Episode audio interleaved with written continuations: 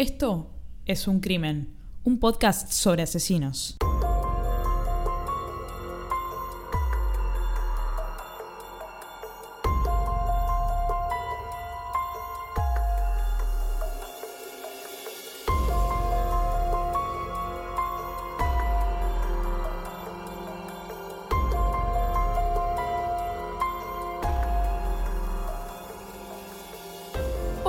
Todos, ¿cómo están? Yo soy Ángeles Yo soy Anabela. y este es el segundo episodio de la segunda temporada de Es un Crimen. El episodio número 12. El episodio número 12 en la cuenta total de episodios. 12 como la hincha de boca. La 12. Un dato que no le importa a nadie. No, no, o sea, bueno. ¿Cómo te va? Bien, bien, a ver. Bien. dentro de la medida de lo posible. Les contamos que este episodio iba a ser grabado hace una semana. Otro dato que no les importa porque ustedes lo van a escuchar el día que corresponde, pero eh, tuvimos que posponer la grabación por razones de fuerza mayor. O de una persona mayor, en todo caso. Sí, sí, básicamente por eso digo que estoy bien en términos generales, porque en realidad estoy muy cansada. Lo que sucedió el domingo pasado que íbamos a grabar es que falleció mi abuelo. Entonces, básicamente tuve que suspender muchas cosas, entre ellas la grabación del episodio. También suspendí un partido de fútbol, digo, suspendí un montón de cosas ese día, porque bueno, la verdad es que tenía que acatar estos, este problema familiar que estaba ocurriendo. Bueno, el domingo fue el velorio, el lunes fue el entierro, en fin, nada. Mi abuelo era muy grande, tenía 95 años, casi 96, eh, y ya venía como medio flojo, con una insuficiencia cardíaca, venía más o menos. Así que lamentablemente lo, lo, lo, lo perdimos el domingo. Bueno, le dedicamos este episodio a tu abuelo. Bueno, sí, qué sé yo, sí. Sí, eh, No, digo, como, como homenaje. Sí, yo sé que venimos eh, charlando, a ver, en general y siempre hablamos de asesinos. Creo que la cortina de este podcast la inicial es Esto es un crimen, un podcast sobre asesinos. Sí, sí, sí, sí. Pero viste que yo hablé un poco de otro tipo de asesinos, ¿no? Como podía ser, por ejemplo, los terroristas, eh, los de asesinatos masivos, etc. Y también me acordaba, ¿no? De, ya que hablé de lo de las Torres Gemelas, la otra vuelta, ¿no? El episodio anterior, me acordaba de los suicidas. Mi abuelo experimentó algo un poco extraño antes de, de morir, ¿sí? Unas semanas antes de morir, que es que como estaba tan deprimido por, lo, por la pérdida de movilidad que tenía, que lo que hizo fue básicamente tirarse de las escaleras. Eh, y le salió mal, porque es Highlander, mi abuelo, básicamente sobrevivió, sí, era. Y bueno, la verdad, eh, a ver, fuerte, hasta gracioso te diría en algún punto, porque es como, ¿cómo puede ser que se haya tirado las escaleras? O sea, ¿qué le pasa? Y dijo algo así como que le salió mal, ¿no? Sí, no, me dio mucha pena, una tristeza tremenda. Bueno, Anabela está abriendo su corazón a todos ustedes. Sí, bueno, pero a ver, también sabes por qué. Me pasa algo cuando miro eh, youtubers o cuando escucho podcasters en general, que, viste, está como todo está todo bien, todo genial. Y la verdad es, no, somos personas, nos pasan cosas. A mí me pasó esto, por eso tengo muy poca energía esta semana. Además trabajé muchísimo, o sea, solamente me tomé el lunes y fue un día cargado de cosas para hacer. Y el resto de la semana trabajé muchísimo, o sea que yo estoy re cansada, estoy fusilada. Algo que nos pasó también hace, poco, hace una semana, No, un 15 poco más. Eh, María va a proceder a contarlo. Bueno, básicamente es, es una cosa cotidiana. Se nos trabó una puerta de una habitación en esta casa, la puerta del cuarto principal. Vivimos en dos ambientes igual, creo que es el único cuarto que hay. Pero se nos trabó la puerta del cuarto y Bruno estaba adentro. Eh, se nos trabó, o sea, el, el pestillo dejó de responder al picaporte. O sea, uno movía el picaporte y era como, el pestillo te decía, nos vimos, no sé qué estás, no sé qué estás moviendo. Y bueno, hubo que solucionar el problema. Hay un video casi viral mío circulando por internet con una agujereadora haciéndole un agujero a la puerta y gritando, la concha de tu madre, que parezco Rambo. Sí, es espectacular. A ver, Después lo vamos a poner en el Facebook. sí, sí, porque amerita, me parece. que de paso pueden unirse a nuestro grupo secreto de Facebook. No es secreto, es, privado. Bueno, perdón. A nuestro grupo privado de Facebook en la siguiente URL, facebook.com barra groups barra es un crimen podcast. Y tienen que responder ciertas preguntas para entrar. Y lo recalco porque hay gente que no responde ni una. Las preguntas son simples. ¿De qué país somos? ¿Cómo nos llamamos? ¿Y qué secciones tiene el podcast? ¿De qué país somos? Está muy claro, chicos. Nos pasamos diciendo boludo todo el episodio, la coche de tu madre, hablando así como argentino. Entonces está claro que somos. Nuestros nombres los decimos siempre al principio del podcast cuando decimos, hola, ¿cómo estás? Yo soy Mongo, vos sos Monga. Tienen que saberlo. Si no saben las secciones está todo bien, pero respondan algo. Eso es para darle un mínimo nivel de seguridad al grupo de que no se meta cualquiera, como dije, a vender licuadoras. Sí, un mínimo filtro. Y la realidad es, entre Ángeles y yo nos repartimos eh, la aprobación ¿sí? de cada uno. Y la verdad es que lo hacemos constantemente, lo hacemos a diario. O sea, fíjense que si hicieron la solicitud, no contestaron ninguna pregunta, todavía pueden ir a contestarlas y nosotras lo podemos, lo vamos a aceptar. Sí, si pasa más de tres días y no respondieron las preguntas, aprieto rechazar. Soy así de jodida. Bueno, yo no soy tan mala, así que por ahí si pasaron más de tres días fui yo la que los aceptó. Bueno, es un grupo muy divertido. Me sorprendí mucho porque yo en el episodio pasado, cuando lo presentamos, el grupo ese, dije, no posteen licuadoras, váyanse a Mercado Libre. Y hubo una chica que subió una licuadora, me, me desmayé la risa. Bueno, hay mucha gente muy, muy activa. Pero esa no fue la única licuadora, ¿eh? Subieron dos licuadoras. Yo me cagué de risa, o sea. Después el meme... El de Drake. El meme de Drake con las pastillas y el hacha. Perdón, yo no retengo nombres de personas en general. Hay gente que nos está escuchando que no está en el grupo. No, métanse en el grupo. Giles. Si les interesa, se pueden meter en el grupo. Por si no, nos pueden seguir en Twitter en arroba es un crimen guion bajo. Y si no, no nos sigan en ningún lado. También, bueno, una novedad linda que tuvimos esta semana pasada es que fuimos a dar una charla a un colegio sobre el podcast. Fuimos al, colegio Nuevo Guido Hispano que queda en, el barrio de Palermo, en esta capital federal. Nos invitó Paula, una, una conocida que conocimos. Eso es el hijo de sus hijos. una conocida que conocimos. Una conocida que conocí el otro día en un lugar de eh, conocimiento. Que conocimos en este, en este ambiente tecnológico, que ella da clases en ese colegio y nos invitó a que le demos al curso, a uno de los cursos, mejor dicho, una charla sobre cómo, cómo hacemos el podcast. Una charla, una, una, conversación de contarles un poco qué hacemos, porque los chicos tienen que hacer como proyecto final un podcast. Sí, y no te quiero interrumpir acá, pero María lo que hizo fue básicamente hablar como el orto ante chicos que ni siquiera habían terminado el secundario, o sea, estaban haciendo el, colegio, ¿no? Nada, María tuvo más o menos pero 8, de, 8 de cada 10 palabras fueron insultos, pero creo que eso ayudó a que los chicos entendieran mucho más la idea. Pero, Ana, o sea, ¿vos te pensás que los chicos de 16 años, nosotras somos dos boludas al lado de los chicos de 16 años, somos dos vírgenes, ¿entendés? Habla por vos. Mirá si los pibes de 16 años se van a, sorprender porque yo diga culo, qué cagada. Caca, pito. Ya, ya, les voy a anticipar que, voy a tomarme el trabajo de hacer un compilado de todos mis insultos en todos los episodios. Cuando tenga tiempo lo voy a hacer. Lo voy a hacer a ver si puedo recapacitar en cierto punto. Bueno, dimos la charla. ¿Vos cómo la pasaste en la charla? Muy bien. La verdad me gustó mucho contar nuestras experiencias. A mí me gustó. Me parece que está bueno. Cualquier charla que invite a, hacer algo después, como por ejemplo empezar a grabar tu propio podcast o lo que fuera, para mí es súper motivador. Sí, escuchamos a algunos chicos que tenían unas ideas buenísimas.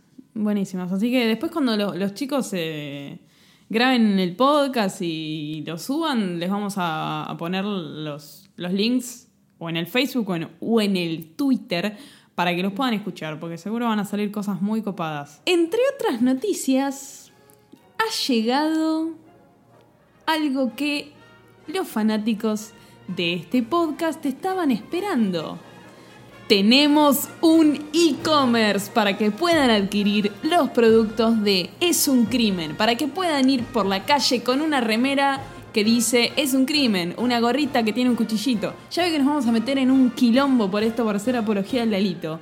Espero que no. Sepan usar el merchandising. Espero que no. ¿Cuál es la URL donde pueden ir a adquirir productos con el loguito de este podcast de mierda? Bueno, shop .esuncrimen.com. Sencillo, cortito, al pie para que lo recuerden y puedan ser compradores compulsivos y, así podemos mejorar este podcast. El dinero que, ganemos, el poco dinero, porque sabemos que hay shipping y un montón de, de giladas, es para mejorar este podcast, para poder comprar otro micrófono, para mejorar el sonido de alguna manera con algo extra que podamos comprar. Sí, por ejemplo, para financiar grabaciones con más invitados. A ver, grabar con más de una persona es difícil, ya lo hacemos nosotras en un espacio reducido. Y por ejemplo, hacer un episodio como el, final de temporada, de la primera temporada, eh, necesitamos grabar en un estudio de grabación y eso implica un costo adicional. eh, Sí, o, quizás eso se solucionaría comprando otro micrófono. Nosotros en este momento tenemos un micrófono porque vivimos en Argentina, un país inflacionario que es muy caro. El e-commerce nos va a ayudar también a financiar el hosting, donde se alojan nuestros episodios.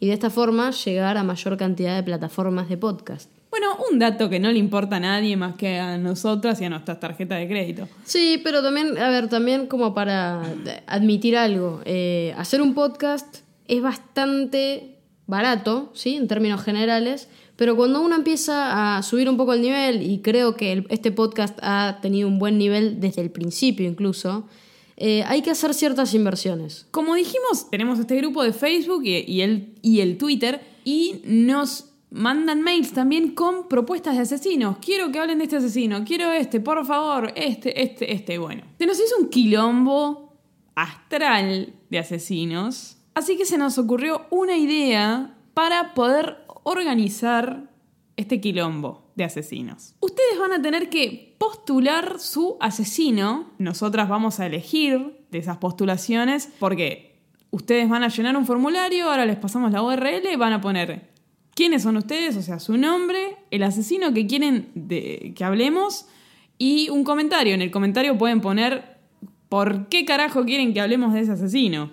Si bien nosotros vamos a, a ver qué onda, qué asesinos son más atractivos que otros, vamos a elegirlos. Entonces, entren a la siguiente URL, core.to barra mi asesino. Ahí llenan el formulario, lo mandan y tienen tiempo hasta el 30 de septiembre. Algo que dijo María en forma incompleta es lo siguiente. Gracias.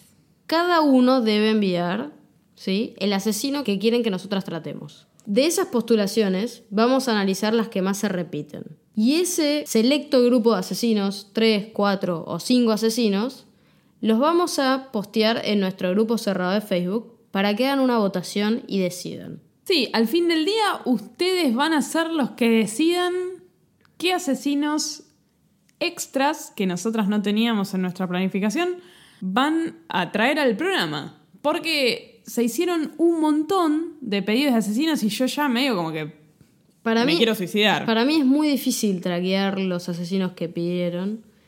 Algunos nos gustan, los vamos anotando, suben el nivel de prioridad, pero me parece que esta es la forma más ordenada, un poco la más democrática también, y al fin y al cabo ustedes van a ser los que elijan su propia aventura, como el libro. Exactamente. Así que ya saben, core.to barra mi asesino. Llenan el formulario, nos mandan el asesino del cual quieren que hablemos y lo vamos a someter a una encuesta. Y ustedes mismos van a ser quienes elijan el asesino de esta temporada, un asesino que no tengamos planificado. Ese mismo material lo vamos a seguir dosificando, haciendo encuestas y así vamos a ir poniendo en el podcast los asesinos que ustedes quieren escuchar. Habiendo hecho una introducción, vamos al caso del día de hoy. Vamos a hablar de una, entre comillas, asesina peruana. Digo entre comillas porque no fue la autora material del hecho, sino la autora intelectual, lo cual sigue siendo grave. Nuestra asesina del día de hoy es peruana, o sea que hoy tenemos un especial Perú. Esta asesina no la postuló nadie, esta asesina yo la tenía en mi cartera de asesinos y me pareció muy interesante. ¿Por qué? Tenemos una persona en la sala que vivió muchísimos años en Perú y puede contarnos detalles incluso de hasta el barrio donde esta asesina se movía. para todo el Perú y América,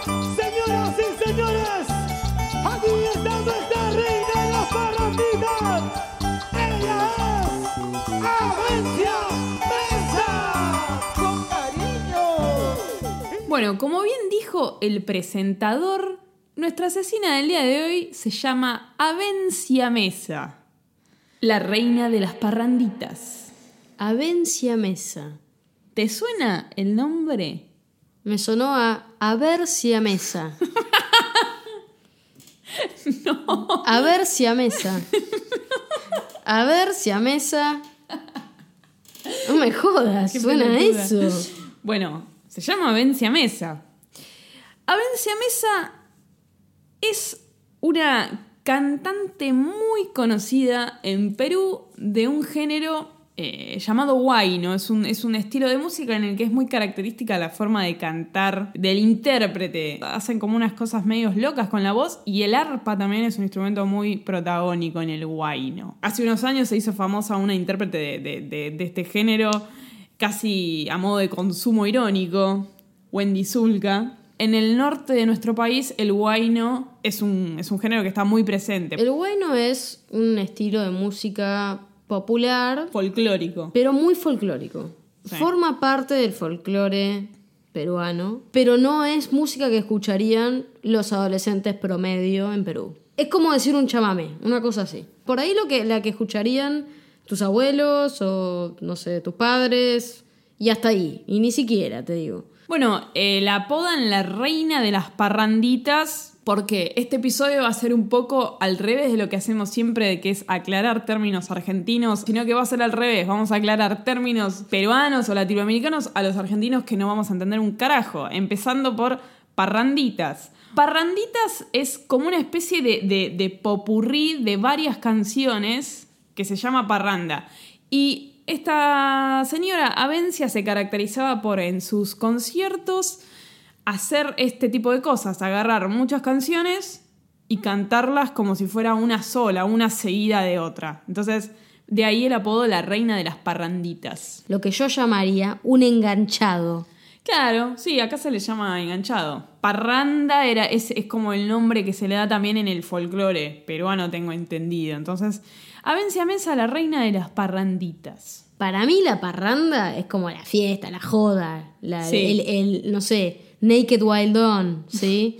El Naked Wild On que daban en E! Entertainment. Eso era la parranda, la joda. Sí, en un punto también tengo entendido que los shows de, de este tipo de música son medio como una fiesta, como una joda, la gente toma mucho alcohol, bailan, son como, no un descontrol, pero son como algo muy, muy vivaz. Bueno, Avencia nace el 7 de junio de 1975 y ahora cuando voy a hablar de las localidades, los lugares de Perú, te voy a pedir, Anabela, si por favor podés ayudarnos. Nace en Huari, que supongo que es el, el- Es la ciudad. Es la ciudad de Ancash, que no sé qué es. Ancash es un departamento. es un departamento en Perú. No conozco Ancash, lo que puedo decir es que el interior de Perú es un mundo aparte. Un mundo aparte en comparación de Lima, ¿no? Lima como departamento y Lima como ciudad. Avencia era de una familia bastante numerosa, eran ocho hermanos. Su gusto por la música viene desde cuando era chiquita, ¿no? Su padre también, el que era cantante de, de- folclore peruano, le inculcó la música. Eso, eso sabemos que es muy común, que uno mame de sus padres determinadas cosas, como por ejemplo la música, etc. Bueno, la familia de Avencia era muy unida hasta que, bueno, el padre tuvo un accidente de tránsito y, se pelearon todos. Se ve que el padre era un poco el que mantenía a la familia unida. Probablemente, sí, buena observación. En estos tiempos Avencia es una persona muy famosa, pero en aquel entonces nadie la conocía cuando era, cuando era jovencita. Y bueno, ella empezó a trabajar en una peña, que peña es lo mismo que acá, es un, un lugar donde la gente se junta a comer y a bailar, mientras un grupo folclórico toca música, básicamente. Trabajó como, como moza en una peña y ahí encontró que eso era lo que le gustaba hacer, ¿no? Su vocación. Trabajando en esa peña también conoció a un a un hombre, se enamoró, bueno, tuvieron una relación, quedó embarazada. Desafortunadamente, este hombre era casado, entonces Avencia tomó la decisión de practicarse un aborto. Esto creo que es súper obvio. No es legal el aborto en Perú. Bien, no, buena aclaración. En Argentina tampoco, por ahora. Eh, hay, hay un montón de, de discusión sobre el tema. Se podría decir que en Latinoamérica en general no, es legal, excepto Uruguay. Y en Perú, a- acá en Argentina por lo menos la discusión existe, de hecho es, como siempre pasa en Argentina y en todos lados va, es la condición humana, formar bandos, están los pro aborto, los no aborto. Me imagino que en Perú el tema de la discusión todavía no, no- no existe demasiado. No, no, Pe- Perú es un país al cual este tipo de discusiones eh, llegan con un poco más de delay. Argentina en ese sentido es un poquito más pionero, ¿no? Como lo fue, por ejemplo, con el matrimonio igualitario. Eh, en Perú, por ejemplo, la, la discusión sobre el matrimonio igualitario arrancó hace dos, tres años. Pues es muy reciente. El país pionero de Latinoamérica básicamente es, es Uruguay. Porque es hermosamente chico y es mucho más fácil que la gente se ponga de acuerdo, vote. Luego de, de trabajar como moza en esta peña, eh, en- eh, empezó a cantar en un, en un grupo musical. Y luego de ahí comenzó con su carrera solista. Empezó a tener bastante éxito, la gente la, seguía y mucho. Y uno de sus sobrenombres, más allá de la reina de las parranditas, es la pistolita. Un día estaban en una peña cantando y se armó un quilombo terrible, la gente se empezó a cagar a trompadas, quilombo, quilombo, quilombo, ella peló un chumbo y pegó tres tiros al aire y se calmaron todos. En el año 87 tuvo un hijo y el dato de color es que ella no sabía que estaba embarazada, ¿no? Evidentemente tenía una, una relación con alguien y un día sintió un dolor muy fuerte de panza y estaba dando a luz. Hay un documental en, en Discovery Channel, creo, sobre mujeres que no sabían que estaban embarazadas y se enteran en el momento que van a dar a luz. Es como bizarro, tipo, Sí, nunca... no, no sé. O sea, ¿qué? Eh. Ay, tengo que ir al baño, tengo que cagar, ¡pum! Un pibe. No. No, aparte le ganan a todos esos controles prenatales que las mujeres se tienen que hacer porque, porque el pibe puede salir así o así, bla, bla, bla. No sé, no se dan ni, ni una ecografía, ni Es- una inyección, no chupan huevo. Es chupá la medicina, Sí, pumba. eh, nació Josmel. No es un nombre común, Josmel, y no creo que nunca lo sea. No, no, es un nombre muy, muy particular. Avencia fue ganando popularidad muy, muy, muy, muy rápidamente. Y sobre todo en el año 2008, ¿no? YouTube, sus, sus videos en YouTube fueron un éxito. Sus videos de, de shows, etc. Lo que pasa es que también 2008 es un año en el que explota YouTube. Es que YouTube, eh, no, no concebimos la vida sin YouTube en este momento, pero YouTube no existía en un momento. Hasta que empezó a explotar y fue- empezó a ser en esa época, ¿eh? Sí, sí. me- Fue incluso unos años antes, pero 2008, plena explosión de YouTube, plena. El nombre de Avencia tampoco es, muy común, ¿no? ¿Qué? Perú? No Porque yo sé que, bueno, acá es muy común en Argentina determinados nombres, en otros lados no. Digamos, hay otros nombres que a nosotros nos parecen rarísimos que en otros lados son muy comunes, como por ejemplo en, en Uruguay es muy común llamarse Washington. Sí, Avencia es un nombre extraño. Bien, Mesa es un apellido bastante común. como acá, sí. Sí, Pero es mesa con Z. sí. Avencia era muy admiradora de una cantante apodada la princesa del folclore peruano, Alicia Delgado. Alicia Delgado era como la pionera en esto del guayno, en, hacer incursionar el arpa dentro del guayno. Alicia Delgado nació en el año 59, o sea, tenía unos años más que Avencia y ya era una figura consagrada en el folclore peruano. Era como si yo te dijera, bueno, ya, ya no está con nosotros, pero si yo te dijera Mercedes Sosa, era, estaba, estaba en ese nivel de fama en Perú. Fue muy famosa hasta que a fines de... por los años 80 aproximadamente, se fue a vivir a Estados Unidos un tiempo porque pretendía captar en Estados Unidos al público latinoamericano y peruano sobre todo que estaba viviendo ahí. ¿Por qué? Porque había mucha gente que se estaba yendo a la mierda por el tema de Sendero Luminoso. Que mencionamos en el episodio anterior. Sí, parece que era algo muy jodido, ¿no? ¿Querés contar un poco del Sendero Luminoso?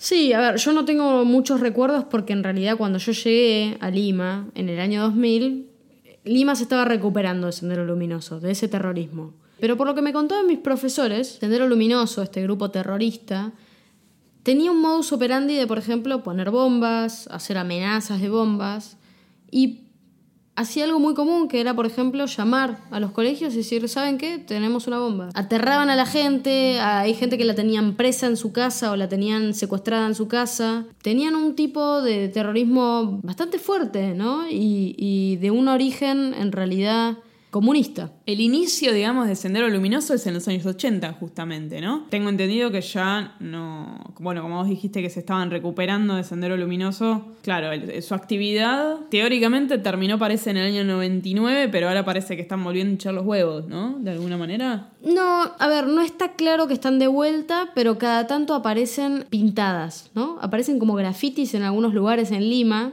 Y eso les recuerda mucho a la época de Sendero Luminoso cuando habían pintadas que ellos mismos hacían. Entonces, aparecen pintadas en el año 2019, 2018 y dicen, uy, Qué cagazo. ¿será que vuelve Sendero Luminoso?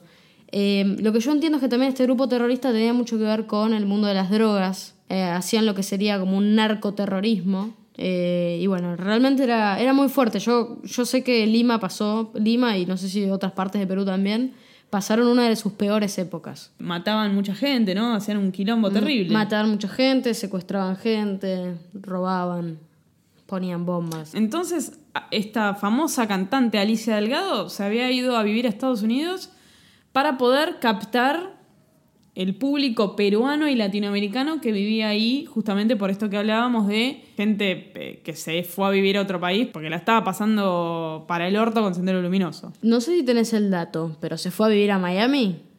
No, se fue, estuvo en Nueva Jersey, creo. Mira, Sí, igual creo que estuvo haciendo giras por un montón de lugares. La realidad es que no le fue muy bien, le fue bastante para el orto. Y eh, volvió, volvió a Perú. Volvió hacia el año 98-99. Avencia y Alicia se conocen cuando Alicia vuelve de Norteamérica, habiendo fracasado, digamos, en tratar de captar a las audiencias allá en Estados Unidos.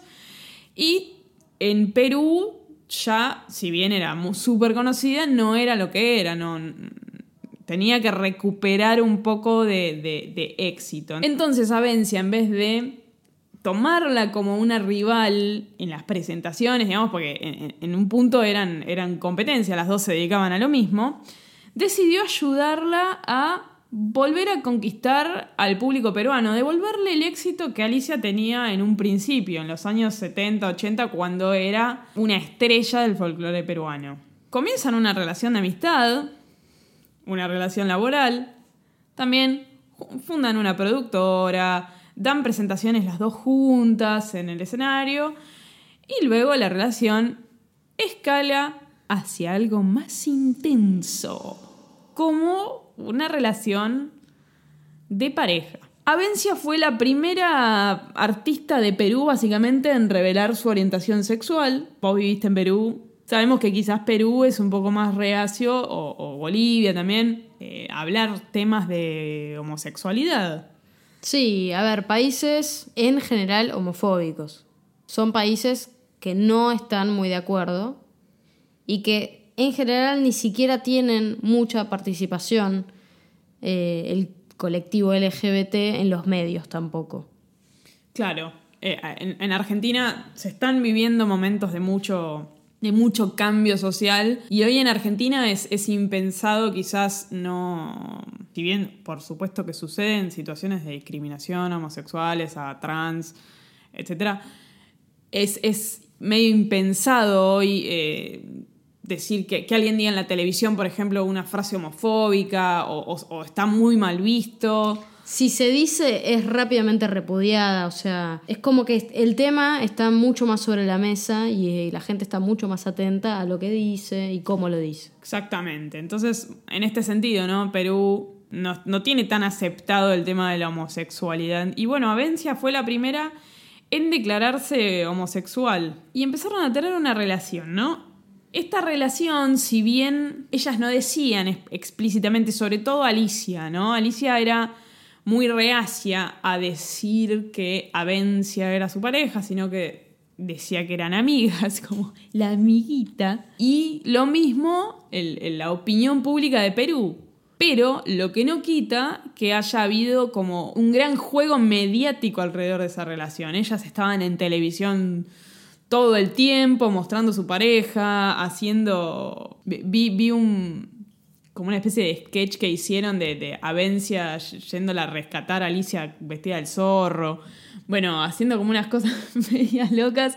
mostrando claramente que eso ya no era una amistad, sino que era algo más. Eh, Avencia llevándole flores, agarrándola de la mano, diciendo que ella era. que, que Alicia era todo para ella. Lo que me Eh, llama la atención de lo que me contás es cuál era el comportamiento del público, ¿no? ¿Qué opinaba la gente de esto? Es raro porque no decían que eran pareja, pero el, público tampoco lo decía, pero mostraban todo el tiempo lo que hacían y eso generaba un montón de publicidad y, y la- tenían éxito televisivo porque lograban que la gente hablara de ellas y siempre que hablen de vos, aunque hablen bien o mal, es publicidad. No existe la mala prensa. Sí, ese es el eslogan, es un crimen. Eh, no existe la mala prensa. Pero, por ejemplo, había gente que ya, las, ya no las iba a ver en sus presentaciones. ¿Por qué? Por esto que vos decías de... Son lesbianas. Entonces, pasaba un poco eso, pero había un gran, una gran explosión mediática alrededor de esta pareja. Ellas tenían una relación casi como de actores de Hollywood, digamos, se regalaban joyas, autos, viajes al Caribe, bla, era como muy, muy, muy morboso. Y vivieron juntas, vivieron juntas en un barrio de, de la ciudad de Lima llamado La Molina. Eh, eh, Bruno, Bruno, ¿vo- ¿vos viviste ahí? No, Bruno me dice que no. Tenemos a alguien en la sala que vivió en el barrio La Molina en Lima. ¿Quién es? ¿Sería yo? Muy bien. Contanos. Ahora, qué casualidad, ¿no? Sí. Yo viví 10 años en La Molina. La Molina es un barrio muy lindo, muy agradable del sur de Lima. Es un barrio. ¿Qué nivel?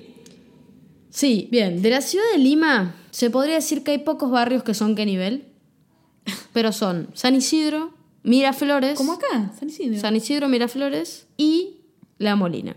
Si hay otros barrios un poco más chetos, estarían en un segundo nivel y obviamente no, no- por ahí no los tengo tan, tan al día. La Molina es eh, un barrio que está al sur de Lima, al, al sur de lo que sería la- el, el centro de Lima, pero además es un barrio muy característico porque sale el sol. ¿Por qué digo que sale el sol? ¿Qué? Porque Lima le dicen panza de burro. ¿Por qué quiere decir esto? Que en Lima está siempre nublado. ¿Sí? El cielo está siempre gris y siempre parece que va a llover, pero nunca llueve. ¿Por qué es esto? ¿Algo con la, la- la geología del lugar? Más tiene que ver con las ciencias de la atmósfera del lugar. No, no, pero me refería a que, qué sé yo, estuviera. Bueno, no conozco Lima, no sé. Algún cordón montañoso que impide que las nubes se vayan a la mierda o algo así. Sí, es muy probable que tenga que ver con eso. Ah, bueno, ¿viste? Sí, y por sí, es un hecho más bien geográfico y tiene que ver con que Lima es un desierto. Es un desierto porque además los desiertos se definen por la cantidad de, de milímetros ¿no? que caen por año. Y Lima tiene un registro de lluvias absolutamente bajo. ¿Sí? En- anualmente es muy bajo. Lo que sucede en Lima es que no llueve, sino que hay como una leve garúa, ¿sí? Que sucede prácticamente todo el año, ¿ok? Como una, un- te llovió finito. un- Sí, como una lloviznita así desagradable, Insoportable. insoportable. que tenés, por lo general, no digo todas las mañanas, pero el 70% de las mañanas, ¿sí? En Lima. Entonces te levantas, garúa, si tenés un poquito de suerte, al mediodía sale un poco el sol y a la tarde se vuelve a nublar. ¿Y por qué en La Molina es el único barrio que sale el sol? Esa también es una buena pregunta para la cual no tengo respuesta. Pero suele salir más el sol, ¿sí? En promedio sale un poco más el sol en, en La Molina, ¿sí? Ese fue el motivo por el cual mis padres decidieron irse a vivir ahí. Por eso debe ser más caro también vivir en La Molina. Sí, a ver, San Isidro y Miraflores, que están muy cerquita de la costa, no tienen tanto sol, de hecho tienen mucho más nubosidad, ¿sí? Es más, se podría decir que las nubes están tan bajas a veces que entran adentro de un edificio, ¿no? O sea, abro la ventana y la nube la tengo adentro del Eh, nube, venite a tomar unos mate. Bueno, algo así.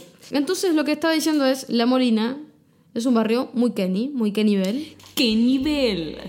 eh, lleno de gente muy concheta, Como el concheto. como el concheto, y con un montón de casas conchetas, ¿sí? En condominios conchetos. No me espera otra cosa de vos. Fíjate que dije en condominios con chetos. Muy bien. ¿Qué, qué serían los condominios? Disculpame, no. no- Los condominios son como barrios cerrados, Ah. ¿sí? Que tienen como una seguridad mayor, ¿sí? Y se dicen que son condominios porque las casas en general son todas iguales, ¿sí? Como esas de las películas yankees que son como clonaditas. Muy parecidas, pero no. Son todas más o menos iguales, pero no son idénticas. Estos condominios tienen personas, eh, digo, familias en general, con mucho dinero, con muy buen pasar económico. Y lo que se ve mucho en La Molina es además autos muy caros, ¿sí? Eh, no era raro salir a caminar a la mañana por La Molina y de golpe cruzarte un Audi R8. Mirá, una Ferrari, mirá. ¡Ah! Ferrari, Audi R8, a- autos, eh, un Audi TT, ese tipo de autos caros, ¿sí? Que en realidad, perdón, más al pedo no se podía, porque lo que sucede con la ciudad de Lima es que el asfalto es un desastre. Te hay- compras un Audi y lo haces mierda. el asfalto es un desastre, hay muchos lomas de burro, es como que te compras un auto increíble pero no lo puedes disfrutar. Bueno, Buenos Aires más o menos. No, Buenos Aires es un lujo lado. Eh, así que bueno, eso es un poco La Molina. Y es además un barrio que tiene mucho verde. eh, No, no hay edificios, me imagino. no, no hay edificios. ¿Hay edificios en Lima en general? Sí, sí, sí, sí, en la parte de la costa hay edificios. Eh, lo que tiene La Molina es que tiene más bien eh, casas bajas, ¿sí? Y tiene un acceso a los cerros eh, muy, muy Directo. Muy directo, ¿sí? O sea, es muy normal que, por ejemplo, hayan casas en los cerros, ¿sí? O que también se produzcan muchos robos, porque la gente entra por los cerros a las casas. Nada, un dato que no le importa a nadie. Pero, mm, a ver, entonces en La Molina viven eh, quizás, bueno, me imagino, empresarios, gente famosa. ¿Cómo serían Avencia Mesa y Alicia Delgado? Sí, sí, sí. En general, gente de muy buen pasar económico, entre los cuales pueden haber famosos también. Sí. ¿Alguna vez te cruzaste con algún famoso en el barrio? Sí. ¿Quién? Eh, una vez me crucé a Pedro Suárez Vértiz. ¿Quién, quién es? Es un cantante muy famoso peruano. Ah, mira. También me he cruzado a Gianmarco, también otro cantante peruano muy famoso. Y después. ¿Juan Diego Flores? No, Juan Diego Flores, no. Es, otro nivel. Juan Te Diego. amo, Juan Diego. Juan Diego Flores igual es más conocido en el mundo que, Sí. que en Perú, en- exactamente. Eh, pero también me he cruzado muchos jugadores de fútbol. A vos que no te gusta. Eh, Ñol Solano, que los peruanos lo tienen sumamente presente. Eh, Claudio Pizarro, ¿sí? El, el bombardero. Y nada, qué sé yo, gente famosa de Perú.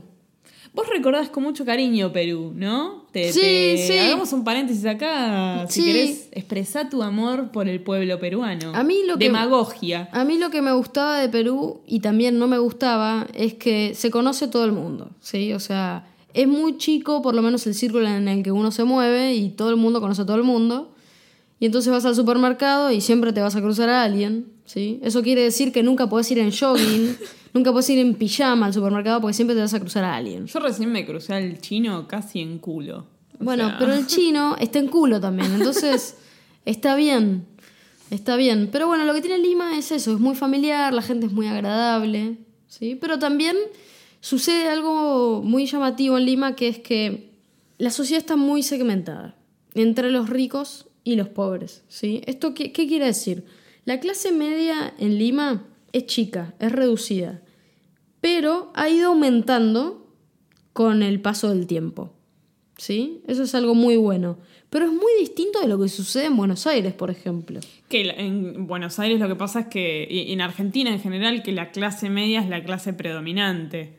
Eh, los ricos son los pocos y bueno, los pobres ahora no tanto, son, no son pocos, pero la, la clase... Los pocos son cada vez más. Eso Claro, los pocos son cada vez más, pero los ricos son los menos, digamos. La- Las clases ahora, si, si queremos decir predominantes, son los, la, la clase baja y la clase media. Argentina, eh, Buenos Aires, ni hablar, ¿no? Es, es un- una ciudad de clase media. Sí, sí, no sé si pura clase media, pero tiene las tres clases, se podría decir. En Lima, eh, no tanto. Lima es más como muy, po- muy pocos de la clase alta, ¿sí? Y después una clase baja muy, muy grande, ¿sí? En volumen estoy hablando. Vos recordás también con mucho cariño la comida. de la comida Perú. peruana que es la mejor del mundo, absolutamente. Bueno, y habiendo contado todos estos datos que no le importan a nadie, bueno, algunos sí porque hacen el caso, vamos a continuar. Bueno, Alicia y Avencia vivían en La Molina, el barrio de Anabela. el barrio en el que vivía Anabela. Además de, de ser polémica, ¿no? Su relación en, en la sociedad, su propia familia, la, la propia familia de Alicia se encontraba un poco incómoda al respecto porque no les gustaba que Alicia, que era la cantante de folclore peruano, la- el prototipo de mujer andina, fuera lesbiana. Me quedé cuando dijiste prototipo de mujer andina. Para cantar estos guainos, ella se pone en la vestimenta propia del, del folclore, entonces montan como un poco un personaje de soy el, prototipo de, mujer peruana, o, digo andina para, generalizar porque es, como una zona, pero si buscan en, en YouTube van a encontrar entrevistas de, de Avencia y Alicia, las dos juntas hablando con Jaime Bailey, por ejemplo. Creo que a vos te encanta Jaime Bailey, ¿no? A mí me encanta Jaime Bailey. Yo quiero hacer una aclaración acá. Jaime Bailey es un famoso escritor y periodista peruano. que tiene un pelo que me pone nerviosa. Tiene un pelo divino, pero más allá de eso, Jaime es bisexual. Esto no es un dato menor porque ayudó muchísimo Jaime Bailey a visibilizar ¿sí? el colectivo LGTB en, O LGBT. o LGBT, perdón, en los medios. Sí, sí, de hecho me imagino que y- las invitó y eso también es, es parte de... Además, Jaime Bailey es un eximio periodista que luchó mucho contra la corrupción en Perú. Le hizo entrevistas a un montón de presidentes y expresidentes y un montón de figuras de los medios y sus entrevistas siempre han trascendido porque son excelentes. Simplemente porque Jaime no tiene pelos en la lengua al momento de preguntar. Sí, sí, si ustedes ven la entrevista no, no tiene sentido que, que yo le robe contenido a Jaime Bailey, pero la pueden buscar y, él les hace este planteo, ¿no? Avencia estaba, está muy segura, estaba muy segura de, de su sexualidad, diciendo que ella estaba perdidamente enamorada de Alicia, que tenían una relación, y cuando él le pregunta a Alicia, le dice, Alicia, vos no, no mostrás demasiado esto mismo que dice Avencia, ¿no? Y, intentó sacarle a Alicia ese tipo de información y Alicia no cedía, tipo, le decía, lo que pasaba en la casa era asunto de ellas, lo cual en un punto está bien porque uno no tiene por qué ventilar qué hacen en las cuatro paredes de su casa, pero eh, Jaime Bailey es bastante, tiene como una proyección internacional bastante grande. ¿Y, y cómo es visto el tema ese de su bisexualidad en Perú? Sin dudas es visto como algo polémico. A ver, más que más cuando Jaime Bailey tenía novios, ¿sí? Cuando salía con hombres muy públicamente y la gente no quería saber nada. Y de golpe salía con mujeres y la gente no entendía un cuerno. Era como este tipo salió con un tipo, ahora sale con una mina, no entendían nada. Imagínate, si para los peruanos era difícil entender la homosexualidad, imagínate la bisexualidad. Era Un alien. era una alien, absolutamente, sí. Pero ahora que mencionaste lo de la proyección internacional, es verdad. Jaime Bailey es un periodista que es conocido en toda Latinoamérica y también en algunos países, sí, eh, hispanohablantes, porque además Jaime Bailey grababa su programa, El francotirador, Ese programa mismo. sí. ese mismo programa, en Perú, pero también desde Miami. En algunos casos ha hecho su programa siempre desde Miami y las entrevistas se, se transmitían en vivo, ¿sí? O grabadas de la semana anterior en eh, los canales peruanos. Mira, sí, sí, Ja- Jaime Bailey acá en Argentina es ultra mega conocido, ¿no? Hay, hay una cosa también que pasa en la entrevista con Jaime Bailey, en la entrevista de Alicia y Avencia, que Avencia reconoce en un momento que es medio se calentó y le pegó a Alicia. Alerta, alerta violencia de género. Es el gran amiga, date cuenta. Y Alicia dice, no, pero bueno, yo ya la perdoné. En la violencia de género, que, que es otro tema que está muy, muy, muy presente en Argentina últimamente, que incluso hay, hay como instructivos para darte cuenta en qué momento vos estás siendo víctima de violencia de género, porque pasa eso de un círculo vicioso. Pe- o te pegan o te agreden de alguna manera, ya sea físico o psicológicamente, y después vos perdonás y te vuelven a agredir y volvés a perdonar, y es como un, un círculo que se genera. Y evidentemente Alicia y Avencia estaban viviendo en una relación un poco violenta. Y esto me recuerda al quinto episodio de la temporada pasada del Cholo, en el que hablamos también de, eh, que luego lo corregimos eh, en el episodio anterior, violencia de género en parejas homosexuales. En ese caso fue un femicidio, que es completamente válido en parejas homosexuales, pero está bueno saber que eh, la violencia de género no es... eh, eh, quizás suena obvio lo que voy a decir, pero en las parejas homosexuales también existe la violencia de género. Y esta pareja era claramente, según lo que contaban incluso públicamente, eran parte de esa violencia de género. En un momento, Alicia intenta cortar la relación con Avencia. Porque, bueno, evidentemente, no sé, X motivo puede tener, ¿no? No quiero estar más con vos, fin. Y Avencia le cayó para el orto porque Alicia había empezado a salir con un muchacho. Y cuando digo Alicia, me, me pasa lo raro que me acuerdo de mi vieja, porque mi vieja se llama Alicia. Y acá hablamos tipo, che, Alicia, ah, llamó a Alicia. Uh, Alicia me dio comida, Alicia esto, Alicia lo otro. Entonces cuando digo Alicia, me acuerdo de mi mamá. Alicia había empezado a salir con otro muchacho, a, tener otra relación luego de haber cortado su relación con Avencia. Otra cosa que a Avencia le cayó como el orto. Avencia, podemos decir, en lenguaje coloquial y bien argentino, piró. Piró pero, como yo les dije al principio de este episodio, Avencia es una asesina entre comillas porque no fue la autora material, sino que fue la autora intelectual de un crimen. Avencia mandó a matar a Alicia para, bueno, no sé, porque evidentemente eh, si ella no podía tener a Alicia, nadie más. Típico del protagonista de una relación de violencia de género. o sea, Exactamente, es el clásico. Es el- Eh, el- los celos que es como si no es para mí, no es para nadie. En el caso del Cholo, el episodio 5 de la temporada pasada, fue ella misma la que la mató, a, a Piti, la chica. Tenían unos sobrenombres así muy locos. Eh, pero en este caso, Avencia quiso hacerse la boluda y mandó a alguien a matarla. No mandó a matar a cualquiera. Mandó a matar a Alicia a una persona que ella conocía. ¿Qué pasó? Avencia tenía un guardaespaldas. Su nombre, Pedro Mamanchura.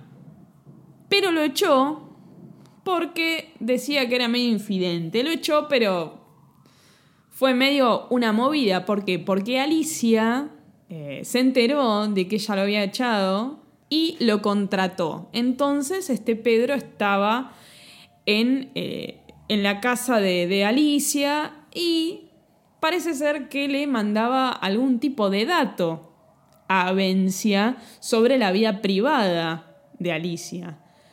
Entonces, Extraño igual, ¿no? Porque me esperaría que este Pedro esté enojado con Avencia.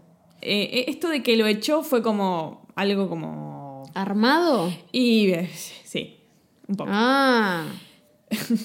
No entendía. Una cosa que me olvidé decir, pero todavía estoy a tiempo, es que antes de terminar la relación con Avencia, Alicia había salido en televisión a, eh, ya cuando estaban terminando la relación, mejor dicho, a mostrar moretones que ella tenía por golpes que le daba la reina de las parranditas. Entonces este muchacho Pedro estaba en el ambiente de Alicia y le tiraba data sobre la vida privada de Alicia a Avencia. Avencia empieza a amenazar a Alicia por mensaje de texto. Primero le empieza a decir esa clásica de tipo, sos el amor de mi vida, yo sin vos no puedo vivir, sos lo único que tengo, te amo, bla, bla, bla, esas giladas. Pero después se fue, se fue poniendo un poquito más intensa y la empezó a amenazar. Esto mismo del tipo de, si no estás conmigo, no estás con nadie, bla, bla, bla, bla. Entonces, Alicia hizo una movida muy inteligente que lamentablemente no le sirvió nada, que es salir en los medios a mostrar las amenazas de Avencia. Vamos a oírla. He sido amenazada constantemente y si algo pasa, como repito, aquí ustedes sacarán sus propias conclusiones de que la señora era tenía la mente retorcida, enferma. Si un día algo me pasa, ya saben de que yo estoy amenazada Ella ha dicho, si yo no vuelvo, si yo no regreso, el día que me vea con un hombre me va a matar, me va muerta, me voy a librar de ella. Interesante, Muy interesante. ¿no? Sí. Eh, básicamente esto es una prueba muy, muy, muy importante. Bueno, el 18 de junio del año 2009 fue emitido este programa en el que Alicia muestra estas pruebas de, de amenazas. Sí, por lo que me mostraste, el programa es Cuarto Poder, que es un programa muy famoso de la televisión peruana. ¿Sigue estando todavía? No estoy segura, pero sé que es muy famoso. Es que es un programa como medio así como policial o como, como el programa de Canaletti, una cosa así. No, no, no, es más un programa más bien como... Interés general, un- Ma- más informático, ¿eh? más, más de noticias. informativo. Informático. Informativo. Informativo quise decir, no informático. un programa más informático que es un software. Se nota que trabajamos en sistemas. Eh, sí, o que estamos detonada de cansancio. Este mensaje que les digo aparece el 18 de junio en este programa que Ana menciona, de Cuarto Poder. Bueno, el 25 de junio del año 2009, Alicia Delgado aparece apuñalada y golpeada en su departamento en Lima. Aparece con nueve puñaladas de arma blanca y con un cinturón en el cuello con el cual la estrangularon. Evidentemente, los mensajes de Alicia Delgado en Cuarto Poder no fueron suficientes, ¿no? Como para desalentar su asesinato. No, parece que no. Bueno, eh, ¿cómo, ¿cómo termina esto? Bueno, de acuerdo a estos mensajes que ella muestra en televisión, la policía empieza a indagar a Vencia Mesa y al entorno de Alicia. Y no, no les costó mucho porque este señor Pedro Mamanchura confesó el crimen y básicamente dijo que eh, sí, lo hice yo y me mandó a Vencia Mesa. Ella no participó del crimen igual. Yo fui, ella me mandó. Interesante ahí cómo habrá sido la condena, ¿no? Bueno, la condena, el, el crimen ocurrió en el año 2009. El, en febrero del 2012, Avencia y el señor Mamanchura fueron condenados a 30 años de cárcel Para cada uno. para cada uno, sí. De todas formas, eh, Avencia no, pero Mamanchura estaba preso desde, desde el momento que lo detuvieron. eh, o sea que su condena va a ser. eh, se, va, se va a empezar a contabilizar, digamos, desde el momento eh, de su. desde que fue apresado inicialmente.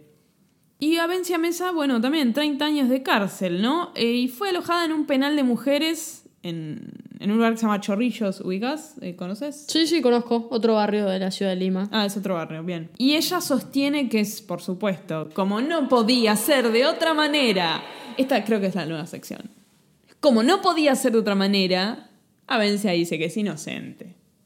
Y que la condena se debe a que es homosexual. Hoy en día, Avencia está cerca de ser liberada. Porque eh, la justicia parece que dio la nulidad de su condena por falta de pruebas. Si bien eh, Pedro Mamanchura confesó, no importa, los tendremos al tanto. A ver qué pasa. Algunos datos de color. En la escena del crimen estaba todo armado de tal manera para que pareciera un robo, para tratar de encubrir un crimen con otro crimen. En general, eso la policía nunca se come el verso ese. No, pero también es interesante. ¿eh? Es una estrategia que se utiliza Mucho, muchísimo. sí. Muchísimo. Y voy a aprovechar este momento para hacer una aclaración que me dijo muy bien un oyente que estudia criminología o algo de eso en este momento, exactamente no me acuerdo, pero la diferencia entre la escena del crimen y el lugar donde se encuentra el cuerpo. Hoy en aprendiendo un poquito de criminología, Aprendiendo un poquito de todo, ¿no? Sí, en este podcast vas a aprender a hacer un budín de pan, un muffin y diferenciar una escena del crimen de una escena de eh, dónde encontrar el cuerpo. La cosa es, donde vos encontrás el cuerpo puede o no ser la escena del crimen. En este caso, ambos lugares coincidían. La persona fue asesinada en el mismo lugar donde se la encontró. Pero un caso que tuvimos en este podcast muy exitoso en términos de, audiencia y muy resonante en términos de, de resonancia fue el, Resonancia, hija de puta. Fue el- no, eh, en serio. Fue el caso de Ángeles Rawson. Ella es asesinada en el departamento de la calle Ravignani de, de Jorge Mancheri, pero su cuerpo es encontrado en una línea de, transporte de, residuos del SEAMSE de José León Suárez. Ahí, en ese caso, las, escenas del crimen, no, la escena del crimen no coincide con dónde fue encontrado el cuerpo. Otro dato, que a nunca se la vio derramar una lágrima por Alicia. Nunca. Ni cuando se enteró de que Alicia estaba muerta, ni en el juicio, ni nada, nada, nada, nada, nada de nada. Como nuestra amiga Graciela James, ¿no? Que, que tampoco el segundo episodio de este podcast, que Graciela nunca se mostró compungida por la muerte de su marido. Eso en general es un indicador de ¿Sí? que vos fuiste... Pero analicémoslo un poquito más. ¿Qué quiere decir? Imagínate, Ana, que yo mañana aparezca muerta. Dios no lo permita. ¿Vos vas a llorar? No, Sí, sí, creo vas que a sí. llorar como una forra. Ahora, Me mata que me, me mira como obligándome. no sé, si, si yo mañana aparezco muerta y mi, mi mamá se entera, va a llorar, supongo. Si, si vos mandás a matar a una persona que lo único que querés que es que se muera, no vas a llorar. Bueno, No vas a llorar. está claro. Como la gente que vive arriba de nuestro departamento, que si mañana aparecen muertos no lo vamos a llorar porque hacen mucho ruido. No, voy a aplaudir. Eh, es un indicador de la falta de empatía. Evidentemente todo lo que decía Vencia de que la amó muchísimo Alicia y que la amaba y que bla, bla, bla, no era tan cierto. Bueno, y un dato de color que no le importa a nadie es que Alicia Delgado aparece muerta un día después de la muerte de Michael Jackson. Un dato realmente al pedo el que acabas de Un tirar. dato que no le importa a nadie. Nos vamos a despedir de este episodio. ¿Qué te pareció? Me encantó. Es muy loco porque Anabela vivió ahí y, y vivió ahí en La Molina en el año 2009 y nunca se enteró de nada de esto. Contale a la audiencia. No, nunca, la verdad nunca me enteré. Y además yo en el año 2009 estaba terminando el secundario. Yo terminé el secundario en diciembre de 2009 y en enero de 2010 me mudé de vuelta a Buenos Aires. Y sinceramente nunca me enteré de este caso. Pero ahora que me lo contaste, voy a empezar a leer todo sobre esto y me voy a tragar la entrevista que le hace Jaime Bailey a, a Bercia Mesa. Y a Alicia. Tiene una entrevista a Vencia sola y hay una entrevista en que están las dos. Son interesantes. Son interesantes sobre todo con el diario del lunes, como esa frase que usamos nosotros y que después los oyentes que no son de Argentina nos preguntan qué carajo queremos decir con el diario del lunes. Bueno, cuando decimos eh, con el diario del lunes, así cualquiera, bueno, queremos decir que sabiendo ya los resultados, estamos haciendo un análisis cuando en el momento en que no sabíamos los resultados, no podíamos hacer un análisis, ¿no? Eso es eh, básicamente esa frase tan argentina y tan pelotuda.